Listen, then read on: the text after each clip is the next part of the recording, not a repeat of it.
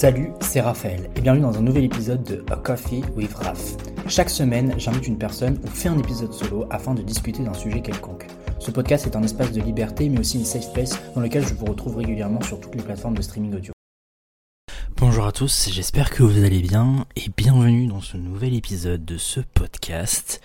Euh... Qu'est-ce que je voulais dire déjà? Oui, euh, comme vous avez pu le voir, j'ai sorti un épisode sur mes addictions. Je sais que certains l'ont écouté et tout. Euh, je l'ai retiré parce que pour moi, euh, il n'était pas euh, si fou que ça au final. Donc du coup, j'ai décidé de, le changer, enfin de, de changer et tout, enfin, pas de le changer parce qu'il y, y, avait pas grand chose à changer, mais juste en fait il était pas si ouf que ça. Aujourd'hui, dans cet épisode, on va parler de plein de choses. On va parler euh, de la santé mentale, on va parler euh, de Tumblr, on va parler de des des des des, des artistes qui font des arts ou des œuvres d'art tristes. Et donc, on va parler de tout ça. Et, euh, et, avant de commencer, euh, je, souhaite, pardon, faire un trigger warning euh, en, disant que dans cet épisode on va parler de mutilation, de suicide et de plein de choses qui, touchent tout simplement à la santé mentale. Donc ayant fait ce trigger warning, on peut commencer. Et avant de commencer, enfin pour commencer et tout, je vais vous lire euh, des entrées de mon journal intime euh, qui sont euh, qui sont quand même assez particulières. Parce qu'en fait entre mes 10 et 15 ans euh, je, je, dirais que j'étais un peu comme tous les adolescents, dans les adolescents pardon dans un roller coaster euh, émotionnel. J'étais très dégoûté de mon acné ainsi que de mon poids. Et j'ai et j'avais peur en fait d'être jugé par les autres gamins qui étaient vraiment populaires au collège machin truc etc et en vrai, il s'avère que quand j'étais petit, j'allais très peu dormir chez mes amis. Genre vraiment, euh, je sais pas pourquoi, euh, on m'invitait pas beaucoup euh, aux anniversaires ou même euh, au machin truc et tout. Euh, si, si, si, primaire et tout, je crois qu'on m'a, beaucoup invité d'ailleurs. J'étais très choqué parce que je faisais partie un peu de ces gamins qui, qui se faisaient inviter souvent. voilà, mais j'allais jamais dormir chez mes potes. Enfin, c'était trop bizarre. Et j'ai eu très tard aussi mon premier téléphone portable. Euh, je sais pas pourquoi, je crois que je l'ai eu en cinquième, quatrième, donc c'était très tard. Et, euh, et en gros, euh, enfin ma, relation avec mes parents, elle, était comment dire un peu tumultueuse. Genre en fait, ils avaient ils avaient pas confiance en moi sur plein de choses. Genre en mode, euh, je sais que moi demain. Euh, si si je parle de je sais pas enfin je sais pas comment expliquer mais en mode ils étaient pas vraiment à fond dans dans ce côté euh, euh, ouais ils avaient juste pas confiance en fait. Ils voulaient tout le temps savoir où est-ce que j'allais avec qui machin machin. Et euh, c'était un peu chiant. C'était un peu chiant mais je pense qu'ils avaient, enfin ils avaient juste pas confiance. Ils avaient peur. J'étais leur premier le premier gamin euh, qui était plus vieux parce que mon frère euh, on a 50 de différence donc euh, c'est alors 50 de différence c'est rien il y en a qui ont beaucoup plus. Euh, mais c'est vrai que quand bah, j'avais 10 ans, lui il en avait 5.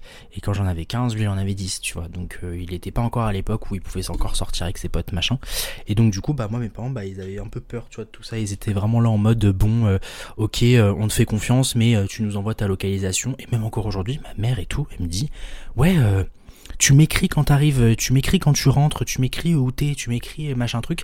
Et vraiment, si je pouvais lui partager ma localisation, euh, elle, enfin, elle le, elle voudrait quoi. Et, euh, et voilà. Et, euh, et en fait, c'est vrai que moi aussi, j'avais un peu cette période où j'avais l'impression que je serais aussi jamais l'enfant idéal qui, enfin, qui désirait. Euh, par exemple, je sais que mon père, il a voulu, il a toujours voulu que je fasse du sport, que je fasse euh, vraiment des trucs avec lui, que voilà machin. Je pense que ma mère, elle aurait voulu que je sorte un peu plus, que je me fasse plus de potes, machin machin. Et en fait, moi, dans, dans mon adolescence, j'étais vraiment, comme j'avais expliqué, un gamin qui était euh, très euh, renfermé. Genre en gros, je jouais qu'à l'ordinateur, j'avais que ça en tête. Euh, les cours et tout, c'était toute la journée, c'était en mode ok, qu'est-ce que je vais pouvoir faire en rentrant, par exemple, sur Minecraft ou sur ma sur ma chaîne YouTube, machin. Et, euh, et en fait, ils avaient vraiment, euh, j'avais l'impression en fait quand, quand de, de, en fait déjà j'ai pas vécu mon adolescence parce que pour moi c'était une adolescence qui était trop bizarre. Et euh, et en plus, bah, j'avais l'impression qu'ils m'aimaient pas. Mes parents plusieurs fois et tout je leur disais mais ouais ça se voit vous m'aimez pas et tout machin. Et en gros j'avais des périodes où bah, j'étais très triste et euh, en fait l'une des façons que j'ai utilisées pour libérer toutes ces émotions c'était quoi? C'était mon journal intime Euh, j'ai écrit dedans tous les jours depuis euh, 2015, je crois. Voire même quand j'étais petit, mais après ça, je l'ai pas retrouvé. Euh, Jusqu'à aujourd'hui. Genre euh, là, j'écris encore toujours dans un journal intime, mais là, je l'ai retrouvé récemment, ce, ce- cet ancien journal intime. Et euh, je vais lire avec vous des passages. Euh, je tiens à vous dire, et je le rappelle, que ça peut être très dérangeant, que c'est très personnel. C'est la première fois que je parle de, tout ça dans mon podcast, mais je me dis pourquoi pas, autant se lancer. Euh, ça va être très très dur pour moi, mais euh, je vais lire tout ça. Donc, 15 mars 2015. Je ne sais pas pourquoi, mais durant le cours de français, j'ai eu cette sensation d'avoir un poids énorme dans ma poitrine. Et ça devenait de plus en plus douloureux. Quand je respirais plus, plus vite, pardon, ça devenait encore plus lourd. Et j'avais l'impression que j'allais exploser. Alors je suis allé aux toilettes. J'ai pleuré pendant 15 minutes. J'aurais aimé oublier toutes les erreurs que j'ai fait, que j'ai pu faire dans ma vie. Aka toutes. Ok, on continue. 27 novembre 2015. J'ai commencé à me, rendre, à me rendre compte que personne ne me parlait. J'écoute ma musique tout seul dans la cour de récréation. Bien sûr, de la musique triste, car ça reflète mon état d'esprit. Peut-être que je devrais me suicider, puisque, puisque ma vie n'a plus aucun sens. J'avais l'air pitoyable dans ce journal intime en vrai. c'est chaud, vraiment c'est chaud, j'avais l'air euh, vraiment pitoyable et je pense aussi j'avais réellement besoin d'aide. Mais en vérité, il y a un truc qui clochait. Bah en fait, c'est que je mentais quoi. c'est horrible, là je rigole et tout mais c'est pas drôle mais je mentais. Alors oui, j'étais triste souvent. Oui, j'avais une faible estime de moi-même, mais j'étais pas du tout suicidaire, mais pas du tout. Et en fait, je n'ai jamais, je n'ai, même jamais eu de crise d'angoisse en cours de français. C'est tellement embarrassant et gênant de me dire que j'ai pu écrire ce genre de choses, tu vois, genre. euh, Enfin, vous voyez, pardon, c'est c'est c'est fou et de me dire aussi que j'agi- j'agi- j'agissais comme tel, tu vois. Mais euh, après euh, avoir euh, eu un compte Tumblr dans les années 2010 slash 2012 mais aussi dans les années 2015 parce qu'il y avait encore un peu cette période un peu Tumblr tu vois. Surtout en 2015 avec je sais pas par exemple un Panda Mocker euh, Danae Makeup machin. Enfin ces gens là tu vois ils avaient vraiment des des, des comptes euh, Tumblr. Et je pense que Tumblr c'était beaucoup plus populaire qu'Instagram à l'époque. Maintenant euh, effectivement Instagram plie le game il plie, il plie Tumblr et tout en deux. Après Tumblr, il y a toujours un peu cette trend qui est revenue malheureusement euh, je vais en parler juste après, mais euh, Tumblr ça revient un peu quand même parce qu'il y a pas mal d'idées et des, choses qui sont très intéressantes, tu vois. Mais euh, c'est vrai que quand j'ai créé un compte Tumblr dans les années 2013, 2014, 2015, je sais plus, je crois que c'est 2014, 2015. Euh, bah en fait ça a créé en moi un sentiment étrange et c'est chose c'est chose que je vais dire mais ça a été celui de désirer le sentiment de tristesse profonde mais aussi de désirer la dépression. Waouh. Euh, euh, en fait, je, trouve que Tumblr, ça rendait le fait d'être triste intéressant. C'est-à-dire qu'en fait, quand tu disais sur, euh, Tumblr, putain, je vais me flinguer, machin, je suis hyper triste, t'avais des gens qui étaient en mode, oh, mais trop, hashtag, comment, comment on peut dire ça en français euh, en- Hashtag waouh, t'es trop relatable, enfin des trucs comme ça, genre alors que bah en fait frère, je suis en train de te dire que je vais me, me flinguer, je vais me, j'ai un pistolet dans la bouche, tu vois, euh, help me, tu vois, aidez-moi. Et euh, et je trouve ça fou que Tumblr en fait, ils aient, enfin que, que ça a créé un peu ce côté-là, tu vois. C'est fou et et voilà et euh, je sais pas comment expliquer, mais mais vraiment Tumblr c'est c'est c'est une c'est niche, c'est une niche à plein de trucs hyper sombres, hyper tristes surtout. Euh, mais euh, j'ai décidé de couper ce podcast en plusieurs parties parce que ça va être euh, très compliqué de, de, faire une seule partie sur plein de sujets. Euh, je sais pas combien de temps va durer ce podcast. J'espère aussi que ça va vous plaire, par pitié. Euh, J'espère que ça va vous plaire et tout. Euh, donc là, on va commencer la première partie. Je mettrai des timecodes dans la description pour que vous puissiez savoir quand commencent les autres parties parce que voilà s'il y a une partie qui vous intéresse pas forcément bah vous pourrez skip vous pourrez euh, tout simplement euh, avancer le timer enfin la, timeline du podcast vers le sujet qui vous intéresse le plus donc voilà. Donc pour cette première partie que j'ai intitulée À la recherche d'un sens dans la douleur, je vais je vais encore vous lire pardon une partie de mon journal intime. Donc c'est parti. 17 juillet 2016. Il y a une paire de ciseaux juste à côté de moi. En fait, je me demande ce que ça ferait si je me tranche les veines maintenant. Est-ce que je manquerais à certaines personnes? Non. Je mérite d'être triste, ainsi tout ce que, ainsi tout ce tout ce qu'il m'arrive. Oh, j'ai bégayé. Euh, donc, dans le livre euh, Généalogie de la morale de Nietzsche, en fait, il explique que les humains ont un sentiment de plaisir en étant méchants avec les autres pour le seul plaisir de l'être. Voilà, je cite The carnal delight de faire le mal pour le plaisir de le faire. En fait, Nietzsche, selon Nietzsche, on n'est pas né avec un set de morale, comme il l'explique. On n'a pas commencé à punir ou à faire du mal aux, autres parce que notre sens moral inhérent nous dit que c'est enfin, que c'est une mauvaise personne. Parce qu'en fait, le fait de faire du mal à quelqu'un, euh, selon euh, Nietzsche, etc., mais aussi pour la plupart des gens, c'est en fait quelque chose de naturel. Tu vois, par exemple, si je te blesse, et que tu me blesses en retour, selon toi ou selon moi, ça va être naturel que en gros, il y a un peu ce thème de vengeance, mais aussi surtout par rapport à quelqu'un qui le mérite. Imaginons cette personne, je sais pas moi, euh, c'est un pédophile ou un tueur en série, et que cette personne va se faire euh, tuer ou brûler vif ou machin, et ben en fait certaines personnes vont trouver ça normal. D'ailleurs, Nietzsche pensait vraiment que nos ancêtres, donc euh, les hommes des cavernes, n'avaient pas la capacité de penser comme ça. Euh, ce qui, selon moi, est quand même euh, un peu faire, on va dire. Au lieu de, de, penser comme ça, en fait, Nietzsche explique que le, le fait de faire du mal aux autres vient d'une d'une comment on appelle ça une, relation un peu contractuelle entre les, êtres humains. D'ailleurs, il l'appelle vraiment comme ça.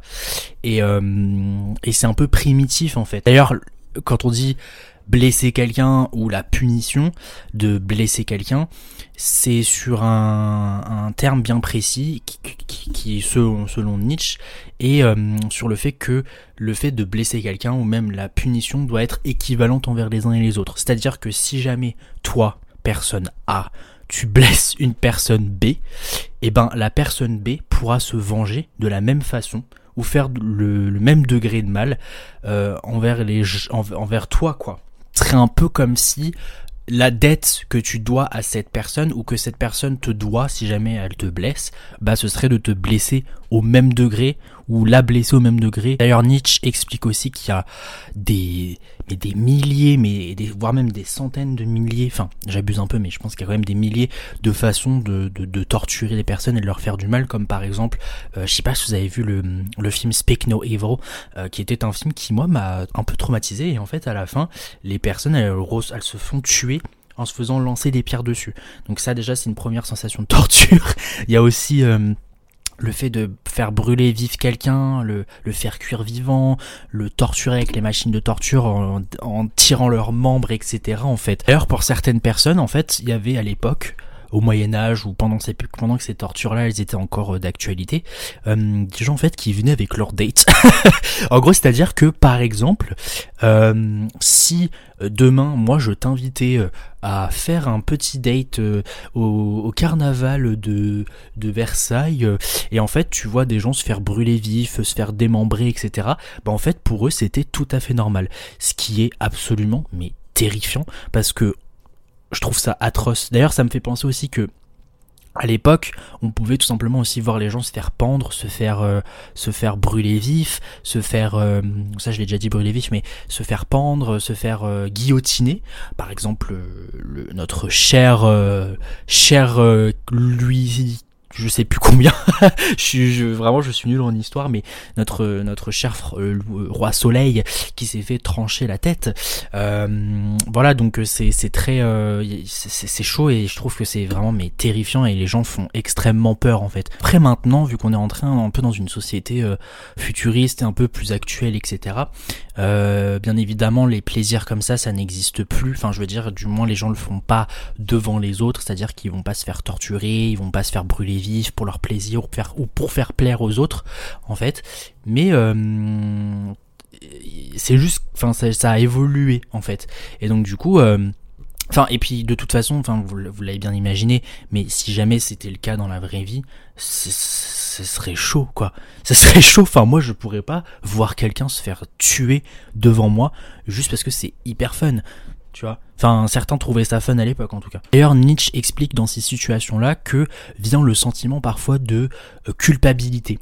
Donc, par exemple, certaines personnes n'éprouveront pas de culpabilité en voyant ces choses-là ou en faisant ces choses-là.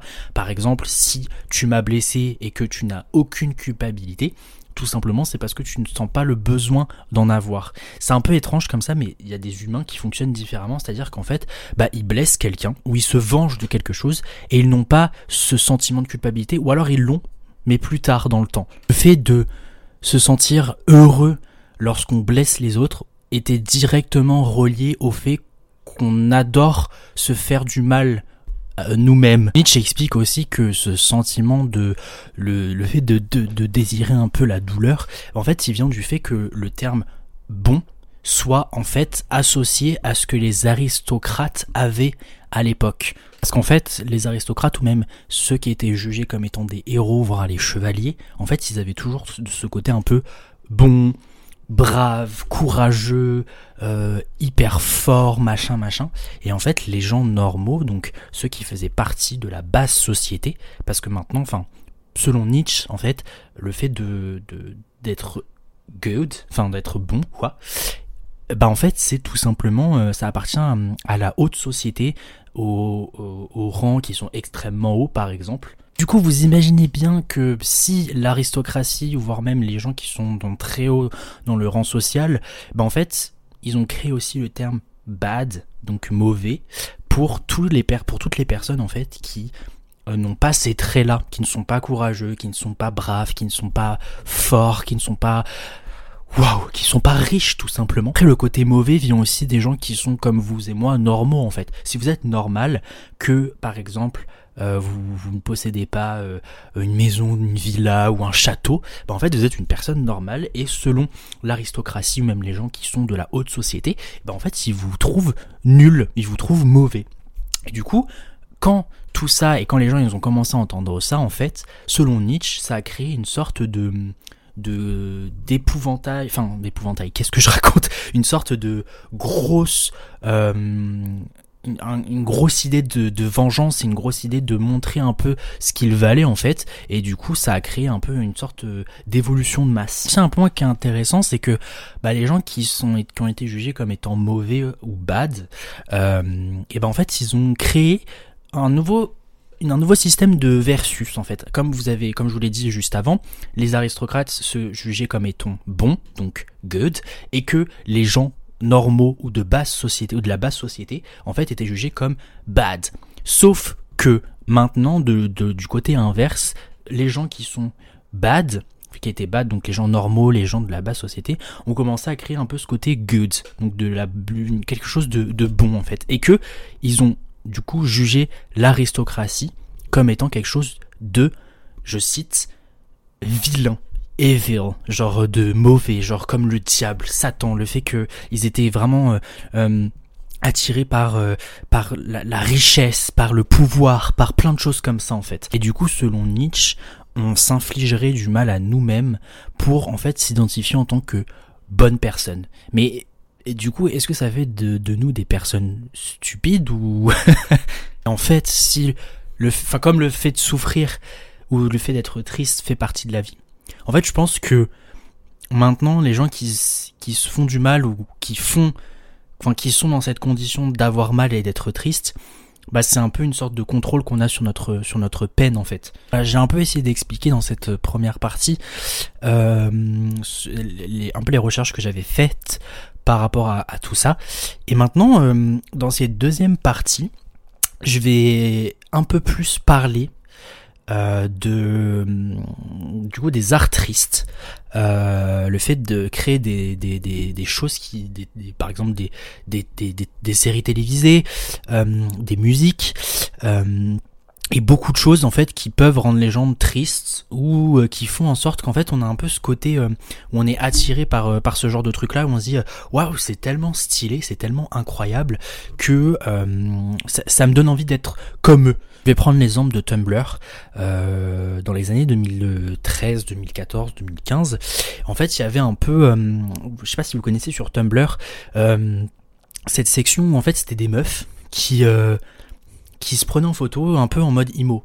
Imo, euh, un peu en mode euh, euh je, je, je, je, mets des je mets des docks, je mets des, je m'habille tout le temps en noir, je me colore les cheveux, je fume des paquets de clopes.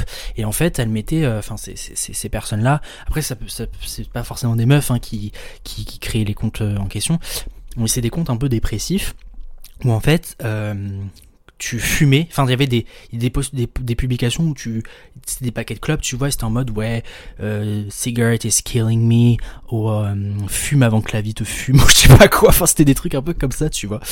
Et euh, et en fait moi quand j'étais tombé dessus à l'époque, euh, j'avais vraiment ce désir de me dire waouh, ok, Genre vraiment ils sont trop badass ces gens-là, genre ils sont tellement badass et puis il y a tellement des gens qui sont là en mode waouh mais meuf, mec, on se ressemble tellement, c'est incroyable et tout.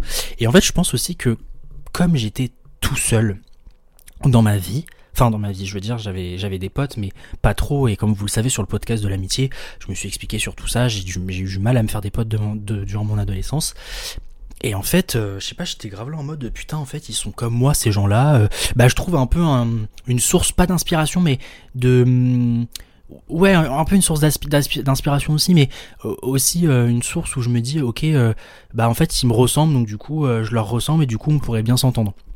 Et et voilà, il y avait des trucs comme ça. Il y avait aussi des, des sur Tumblr, il y avait des, des, des publications avec des, des, des, citations de séries, des citations de livres du style, euh, je sais pas, je, je peux pas vous en sortir, mais c'était des trucs vraiment très très très euh, très très très, tristes. Et pour moi, il y a une série aussi qui a un peu déclenché ce système de de de, dé, de dépression et aussi de, de, de qui a aussi augmenté un taux de suicide énorme et qui pour moi été super super romantisé.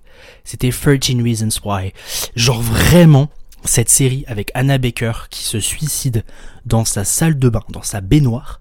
J'ai, moi j'ai vu, j'ai vu la scène parce que maintenant quand tu regardes la série sur Netflix, la scène on voit rien. Genre elle a été, elle a été cut, mais avant on voyait tout et on voyait en fait du coup Anna qui, qui littéralement se, se, se tranchait les veines dans la baignoire. Et, euh, et en fait, euh, je me rappelle de ce truc-là et je me suis dit, pendant un moment, je me suis dit, ah, mais en fait, c'est pas si compliqué de ça de de de de de, de s'ouvrir les veines, genre. Mais et en plus, c'est super beau.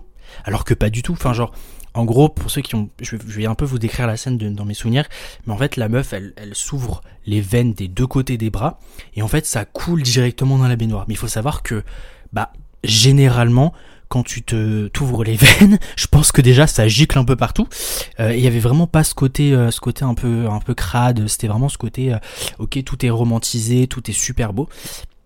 Et vraiment, je me rappelle quand j'ai vu cette série, j'avais un peu ce côté dépression, cette, ce côté triste un peu de ma life, où je m'étais dit, ok, bah c'est pas si compliqué que ça. Mais en vrai, en final, euh, j'y ai jamais pensé, tu vois. J'ai jamais pensé, enfin j'ai jamais procédé à l'acte euh, c'était quand même quelque chose de que enfin je, je m'imaginais pas ça quoi. Et moi je me rappelle aussi mais bah 13 Reasons Why mais en fait Anna quand dans la série ce qu'elle fait c'est qu'elle euh, c'est qu'elle euh, comment dire elle en fait elle enregistre des cassettes et elle envoie à, à 12 personnes non 13 13 personnes euh, expliquant pourquoi elle elle s'est suicidée. Et en fait moi à un moment donné je me suis dit je vais faire pareil je vais faire En fait, c'est, c'est, je rigole parce que vraiment, je fais pitié. Mais c'est tellement pas drôle dans le sens où bah il y a des gens tu vois qui ont vraiment fait la même chose dans, dans, dans, dans, la vraie dans la vraie vie. Il y a vraiment un mec tu vois qui a enregistré 13 cassettes et qui s'est suicidé juste après. Euh, donc c'est chaud. Et en fait pour moi tu vois c'est des séries comme ça qui romantisent un peu le suicide qui romantisent un peu le côté dépressif dépression etc et euh, et je trouve ça vraiment chaud dans le sens où euh, tu, tu, tu, crées des, enfin tu crées des, tu crées ce qu'on appelle des, des trends, tu vois, des gens qui, des séries qui sont trends où tu dis putain mais c'est tellement beau et je pense aussi, t'as as des gens tu vois qui sont déjà dans un mindset où ça va pas trop dans leur vie, ils sont vraiment pas bien et quand ils voient ce genre de choses ou quand ils voient euh, ce côté un peu, euh, là je parle vraiment de la série 13 Reasons Why, hein, euh, c'est chaud. C'est comme la série Skin, tu vois. Je sais pas si vous vous souvenez, Effie, donc la meuf hyper hyper émo, euh, qui s'habille tout le temps en noir, qui fume des clopes sur clopes sur clopes. Pareil, elle a, elle a, fait une tentative de suicide, on voit toute la scène, on voit ses, ses bras euh, en sang, tu vois, et on se dit mais waouh Et il y a des gens, tu vois, ils trouvent ça très beau. Ils trouvent ça incroyable et c'est une romantisation des maladies mentales, notamment de l'état dépressif, parce que euh, voilà, moi je suis passé par là sur Tumblr, comme je vous ai dit tout à l'heure. Là, je parle un peu plus de Tumblr, mais en mode, euh, moi, je voyais des, des, des, des quotes dépressifs, je voyais des paquets de clubs, je voyais des gens fumer. J'étais en mode, waouh, mais en vrai, c'est trop stylé, machin. Et, euh, et en fait, cet état dépressif, quand tu, quand tu restes dans ton coin et quand tu fais un peu le gars mystérieux, euh, bah, ça intrigue les gens forcément. Moi, je me rappelle une fois, enfin, j'avais écouté ma musique dans le dans dans la cour de récréation en cinquième, et en fait, c'était une musique vraiment hyper sad, tu vois. Bah, c'était l'entrée de mon journal. Et en fait, un, groupe de mecs qui vient me voir et tout, qui me disent ouais, t'écoutes quoi et tout. Je fais euh, tenez, euh, écoute, machin et tout. Il me dit ah MDR, c'est une musique triste et tout. Et en gros, euh, J'étais en mode ouais ouais c'est une musique machin il me dit ouais tu fais pitié machin et tout et euh, et, après genre vraiment euh, bah je sais pas ces mecs là ils étaient en mode ok le mec il est tout seul déjà il écoute des musiques tristes euh, faudrait faire quand même attention tu vois. Et euh, et voilà mais pour moi Tumblr c'est fou parce que enfin tu, tu, tu, parles de plein de choses. Mais mais notamment enfin moi ce qui me ce qui me perturbe sur Tumblr et c'est encore d'actualité vraiment c'est les citations c'est ce côté un peu emo girl un, petit, un petit peu punk les mecs qui suivaient aussi la trend etc les Doc Martens les jeans euh, troués les gants euh, un peu euh, tu sais avec des trous euh, car, cartilage et tout Enfin, ce, genre de truc, tu vois, et c'était une trend, et le fait d'être euh, triste aussi était une trend, et, euh, et je trouve qu'il faut pas rire avec euh, euh les, maladies mentales, faut pas rire avec la dépression et tout. et moi, j'ai vraiment romantisé la dépression pendant des années, j'étais grave en mode, ça fait, c'est super bien d'être triste, et je suis passé à côté de plein de choses dans ma vie. Après, il y a un truc qui me turlupine, c'est que moi j'ai été diagnostiqué avec un trouble bipolaire, comme pour ceux qui ont pu écouter euh, les podcasts précédents. Et, euh, et en fait, je me suis, je me suis toujours demandé, est-ce que euh, mes années, enfin mon adolescence, c'était la romantisation de la maladie mentale, ou est-ce que c'était ma vraie maladie qui parlait? Après, j'ai, je me suis quand même renseigné, j'ai quand même fait plein de recherches sur la bipolarité, parce que quand j'ai été diagnostiqué, il fallait vraiment que je me renseigne sur ma maladie, il fallait que vraiment que je, je, je comprenne un peu plus ce qui se passait dans ma tête. Et, euh, et donc, euh, je me suis rendu compte qu'en fait, c'est à partir de 15 ans euh, qu'on peut développer ce trouble bipolaire ou au début de l'âge adulte, donc à 18 ans. Et euh, moi j'étais diagnostiqué, j'avais 19 ans. Non, j'avais 18 ans, j'avais même pas encore... Attendez. Non, j'avais même pas 18 ans, euh, 19 ans, pardon. J'avais, j'avais, euh, j'avais 18 ans. Et donc euh, pour moi, ça, ça colle donc j'ai pas trop envie de faire de bêtises, je, sais pas trop, mais je pense que quelque part il y avait quand même un peu ce côté euh, romantisation. Je, je comprends, enfin, j'adorais un peu le style des, des meufs, euh, des mecs aussi, et, euh, et voilà. Maintenant, dernière partie, je vais parler du fait de romantiser les maladies mentales, euh, que ce soit sur les réseaux sociaux, sur les séries. C'est pas cool d'être malade mental. Enfin, je veux dire. Euh, Quand je dis malade mentale, c'est pas en mode t'es fou, c'est d'avoir une maladie mentale. C'est vraiment pas cool d'être euh, d'être en dépression. C'est vraiment pas cool de faire des crises d'angoisse. Euh, moi je connais des gens, tu vois, des fois il y a des gens qui me parlent et tout, qui me sortent. Non mais du coup j'ai pas rangé ma chambre depuis depuis deux jours.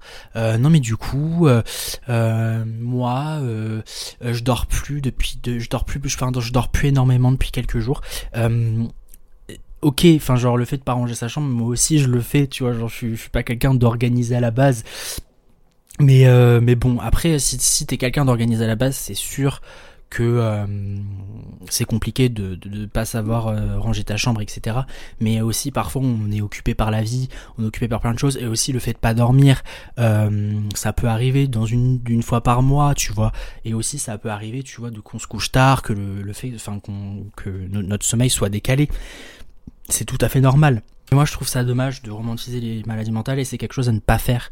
C'est vraiment, je vous assure, c'est pas, c'est pas cool. C'est pas cool d'être dépressif, c'est pas cool d'être, euh, d'être, de faire des crises d'angoisse, c'est pas cool d'être bipolaire, c'est pas cool d'avoir un trouble de la personnalité borderline, c'est pas cool euh, de, d'être schizophrène, c'est pas cool d'être, euh, enfin, de c'est pas cool l'hospitalisation, c'est pas cool l'hôpital psychiatrique, c'est pas cool de fumer, c'est pas cool de, lire des livres tristes ou regarder des séries tristes et d'agir comme une personne triste parce que t'as vu ta série que ton personnage principal, enfin ton personnage préféré, euh, il est euh, en dépression machin. C'est vraiment pas cool.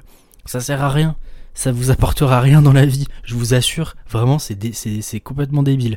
Et je, je, vous le dis sincèrement, j'ai honte moi, j'ai honte d'avoir écrit ça dans mes journaux intimes, de d'avoir vécu. Euh, d'avoir dit que j'avais fait une crise d'angoisse en cours de français. Je suis jamais sorti de la salle de cours de français. Ok.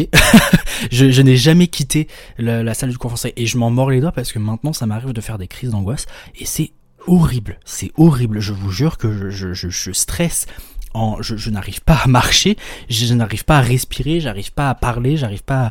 C'est horrible, c'est vraiment horrible, je souhaite à personne de vivre ça. Euh, je souhaite à personne aussi de dire non mais du coup la dépression c'est trop cool, pas du tout, c'est vraiment la, dépression c'est atroce quand tu peux pas sortir de ton lit, quand tu rates euh, par exemple un mois de ta vie euh, à, rien faire en restant chez toi. Euh, fun fact, c'est ce qui m'est arrivé récemment, j'ai fait un épisode dépressif, mais maintenant ça va mieux. J'ai, c'est pour ça que en fait, euh, dans, certains de mes podcasts et tout, euh, je les ai enregistrés avant et tout. Je me suis dit, je vais prendre quand même une longueur d'avance. Euh, et, maintenant, j'ai, recommencé récemment la, les, les deux derniers épisodes, donc la peur de l'abandon et cet épisode-là, c'est les épisodes que j'ai tournés après le Nouvel An, parce que ça va un peu mieux. Mais bon, voilà, derrière, c'est, compliqué, mais c'est, vraiment pas cool. Ça sert à rien en fait. C'est, débile. C'est, ça n'a aucun intérêt. Et puis, euh, et puis euh, les gens qui, quand ils voient les, aussi les, les arts des personnes qui sont malades, tu vois, qui, qui, qui euh, je sais pas, par exemple, un bipolaire va faire une peinture et que t'as des gens, ils vont être là en mode waouh, mais c'est super beau. Et puis t'as des gens, en fait, ils vont tellement être omnibulés par cette peinture qu'ils vont vouloir faire pareil et se dire, bien, mais du coup, moi, enfin, si je fais pareil et tout, je suis trop bipolaire, voilà, machin. Non, mais du coup, moi, vu que là, j'ai pas dormi depuis un jour et puis que, en fait, je passe du, enfin, je parle plus vite, etc., machin, c'est pas ça du tout. C'est vraiment pas ça du tout. Et c'est pas cool. C'est pas cool. C'est vraiment pas cool. C'est pas, c'est pas fun. C'est pas drôle. C'est, c'est, y a rien. Y a rien de tout ça. Enfin, c'est, c'est, c'est, nul. Vraiment, c'est nul. Je, je, vous assure, c'est, c'est vraiment, vraiment, vraiment, mais vraiment pas intéressant. Euh... du coup, euh, encore une fois, merci pour votre écoute. Euh, cet épisode touche à sa, fin. Euh, franchement, 32 minutes, c'est pas mal. On va, bientôt passer au 33. Euh, je suis très content d'avoir tourné cet épisode. J'ai fait un peu des recherches. Dites-moi ce que vous en pensez. Ça peut être, c'était plutôt cool. Moi, j'ai appris des choses qui étaient super intéressantes. J'espère que vous aussi. voilà, j'espère que vous avez un peu compris aussi le message qui se passe derrière. Euh, pour les prochains épisodes, je vais prendre un peu plus de temps. Là, je passe en période de partiel. Après, je dis ça, mais MDR, est-ce que je vais vraiment réussir mes partiels? Je ne pense pas. Est-ce que je vais rendre compie blanche à certains de mes partiels? Peut-être. Euh, ne faites pas comme moi si vous avez des partiels et tout, révisez. Moi, c'est juste, je, en fait, je, je, sais pas si c'est vraiment ce que je vais faire dans, ma life euh, plus tard. Euh, en tout cas, ça m'a fait plaisir de, de, tourner cet épisode. Il faut vraiment que je refasse un épisode avec quelqu'un. C'était l'expérience était vraiment cool quand je l'avais fait avec Victoria. C'était très très fun. Moi, j'avais adoré, j'avais grave kiffé. en tout cas. Euh, n'hésitez pas, comme d'habitude, à partager le podcast, à euh, mettre des petites étoiles, à euh, m'envoyer vos retours sur Instagram ou même il y, y a le truc question-réponse. n'hésitez vraiment, n'hésitez vraiment pas. C'est fun, c'est cool, c'est sympa, c'est intéressant et ça fait rire. Non, en vrai, en vrai, voilà. Et puis je vais essayer aussi de dans les prochains épisodes de faire des trucs un peu plus, un peu plus joyeux, un peu plus gaieté, un peu plus machin. Mais après le truc de ce podcast, c'était vraiment euh, ce côté un peu euh, euh, sujet de société, sujet tabou, etc. Voilà. Donc du coup, voilà. donc merci beaucoup de m'avoir écouté. Je vous laisse. Je vous dis soit la semaine prochaine, soit dans deux semaines. En tout cas, gardez la pêche, gardez la barre, gardez tout ce qu'il vous faut. Et, et puis on se dit à très bientôt. Je vous embrasse. Ciao.